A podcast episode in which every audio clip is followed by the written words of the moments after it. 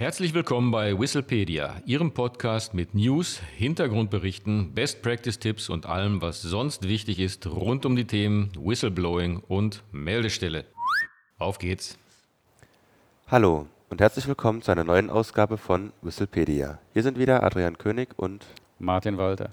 Nach dem Hinweisgeberschutzgesetz, das am 16.12.2022 im Bundestag verabschiedet worden ist, müssen Beschäftigungsgeber mit mehr als 249 Beschäftigten mit Inkrafttreten des Gesetzes eine interne Meldestelle einrichten. Im Rahmen einer Übergangsregelung müssen Unternehmen und Dienststellen mit 50 bis 249 Beschäftigten die interne Meldestelle erst zum 17.12.2023 einrichten. Organisationen mit weniger als 50 Beschäftigten haben keine Pflicht zur Einrichtung einer internen Meldestelle. Die interne Meldestelle kann ausgelagert werden und durch eine Ombudsperson betrieben werden. Welche Konsequenzen hat das?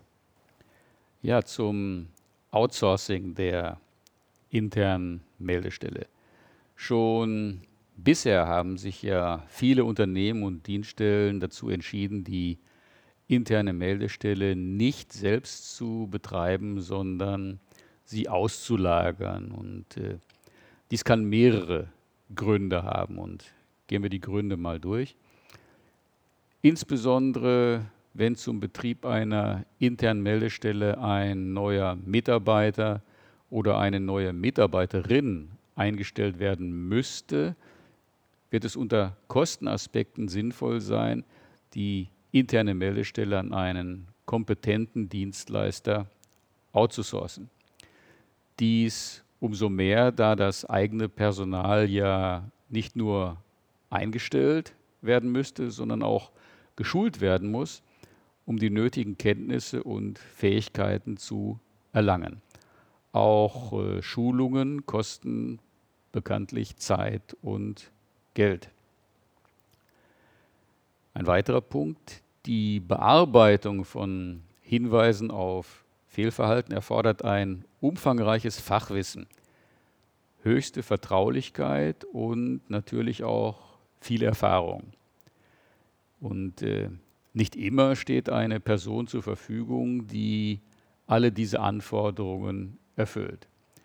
Die Auslagerung der internen Meldestelle an einen Dritten, eben eine Ombudsperson, kann also nicht nur unter Kostenaspekten, sondern auch unter qualitativen Gesichtspunkten sinnvoll sein. Zur Behandlung anonymer Hinweise. Im Paragraph 16 Absatz 1 des Hinweisgeberschutzgesetzes findet sich folgende Regelung zum Umgang mit anonymen Hinweisen. Und äh, jetzt äh, quasi ein Zitat. Die interne Meldestelle hat auch anonym eingehende Meldungen zu bearbeiten.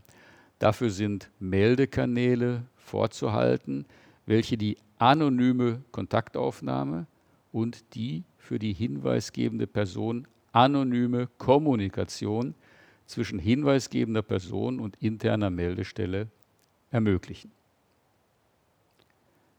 Zitat Ende. Anonyme Hinweise dürfen also nicht ignoriert oder gar gelöscht werden.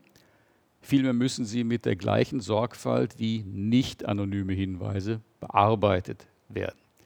Und äh, in der Praxis gesprochen, das macht ja auch allen Sinn, weil auch anonyme Hinweise oft sehr, sehr substanzierte und wertvolle Informationen beinhalten.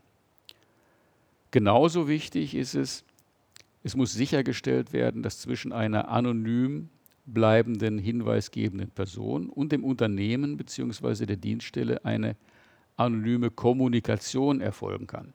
Also nicht nur die Hinweisabgabe hat anonym zu erfolgen oder muss anonym erfolgen können, auch die Nachfolgekommunikation mit dem Hinweisgeber oder der Hinweisgeberin muss anonym erfolgen können. Und da stellt sich natürlich sofort die Frage, wie man mit einer anonymen Person überhaupt kommunizieren kann. In der Praxis gibt es hierfür zwei Lösungsmöglichkeiten. Erstens ist dies möglich mit einer technischen Lösung, einem sogenannten anonymen Hinweisgebersystem. Ein derartiges System kann bei spezialisierten Softwareanbietern zugekauft werden. Die zweite Lösungsmöglichkeit ist die Einschaltung einer Ombudsperson. Und hier sind wir ja wieder genau beim Thema von heute. Mit dieser Ombudsperson kann die hinweisgebende Person anonym oder auch nicht anonym, je nachdem wie gewünscht, in Kontakt treten.